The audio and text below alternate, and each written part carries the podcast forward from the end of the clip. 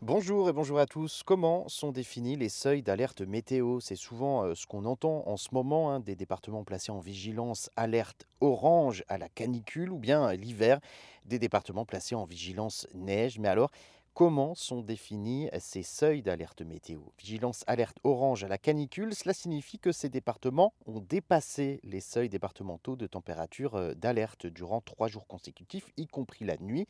Les critères pour être classés en canicule dépendent en réalité des seuils départementaux qui ne sont pas les mêmes partout. Exemple, sur le pourtour méditerranéen, la vigilance canicule se déclenche avec 35 degrés le jour, 20 à 22 la nuit, alors qu'en Bretagne, il suffit d'avoir des nuits à 19 degrés et des journées à 32 degrés pour basculer en alerte orange. Alors, en fait, on passe en vigilance canicule lorsque le risque de mortalité lié à la chaleur est deux fois plus élevé que la moyenne. Ce système d'alerte a été instauré par les autorités sanitaires en collaboration avec Météo France après la canicule de 2003.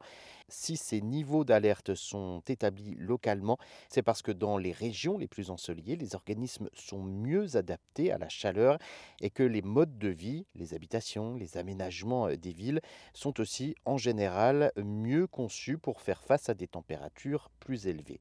Les températures nocturnes sont importantes hein, dans le déclenchement de ces alertes canicules parce que normalement, la nuit, durant le sommeil, il faut que la température corporelle baisse sans trop dépenser d'énergie pour garantir une bonne récupération. Alors pour cela, normalement, l'organisme libère de la chaleur à l'extérieur en dilatant les vaisseaux sanguins.